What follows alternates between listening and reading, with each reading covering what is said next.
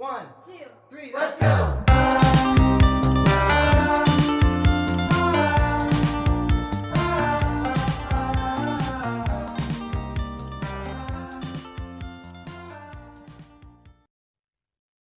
Bon dia, espectadors. Això és el podcast pels emprenedors amb Nicole Vázquez.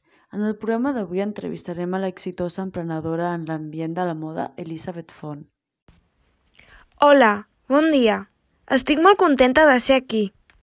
Nosaltres també de que hi siguis. Des del programa hem seguit el teu trajecte com a emprenedora. Des de que vas començar, digues què et va portar a obrir la teva pròpia marca de roba. Doncs la veritat és que des de que tinc ús de memòria sempre m'ha apassionat la moda. Tret que ha sigut imprescindible per animar-me a obrir la meva pròpia firma, Elisa. A mi, des de ben petita, ja m'agradava vestir a les meves nines, però com qualsevol nena. Així tot, el, el temps va anar passant i passant, i jo seguia mantenint aquest entusiasme. Ja no per la roba de les nines, sinó per la meva pròpia. Un cop que ja vaig tindre clar què era el que m'agradava realment, vaig decidir estudiar moda a la universitat i quan vaig acabar vaig endreçar les meves idees. Però jo tenia clar que volia obrir la meva pròpia casa de roba. Així que vaig agafar la meva iniciativa i la vaig tornar realitat amb molt d'optimisme i d'esforç. Creient a mi mateixa i amb persistència he arribat a on soc.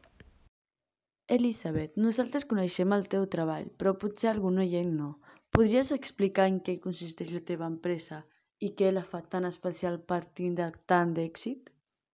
Bé, com ja t'he dit, poc després de sortir de la universitat vaig obrir l'empresa, a partir d'una idea que vaig tindre, fer roba amb trets d'alta costura a la que tothom pugui accedir econòmicament, a partir de materials ecològics.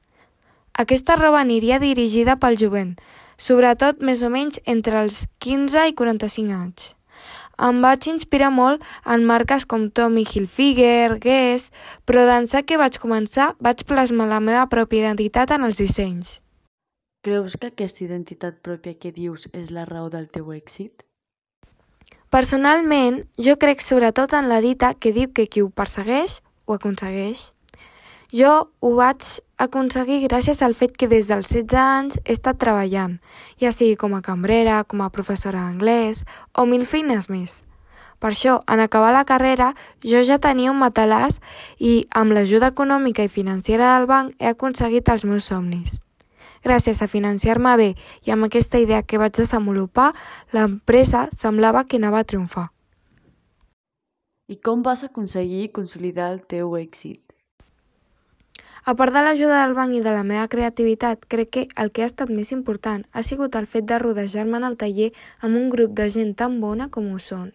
Però tampoc se'n pot oblidar dir que tot l'equip de treball que està de cara al públic cuidant fins a l'últim detall de les vendes a les tendes. Aquest conjunt de coses jo crec que és el que ha atret al públic a comprar els, els nostres locals, sobretot d'ençà que vam invertir més en publicitat les vendes estan començant a pujar encara més. Esperem que es mantinguin. Per últim, quins consells els hi donaries als nostres oients? Jo els diria que no cometen els errors més típics a l'hora d'obrir els seus negocis. Tot i que és normal cometre'ls, des de la meva experiència evitaria coses com no organitzar-se ni financiar-se bé, no informar-se sobre les noves idees que sorgeixen en aquell àmbit, no treballar intensament ni tindre un equip que no ho faci, entre d'altres. Però si hagués de passar per tot això un altre cop, intentant no equivocar-me, el que faria és llegir sobre el tema des d'un punt de vista expert, per no fallar i tindre l'èxit assegurat. Bé, doncs fins aquí l'entrevista d'avui. Moltes gràcies per haver-nos escoltat i moltes gràcies a tu per haver assistit. Això ha sigut el podcast pels emprenedors. you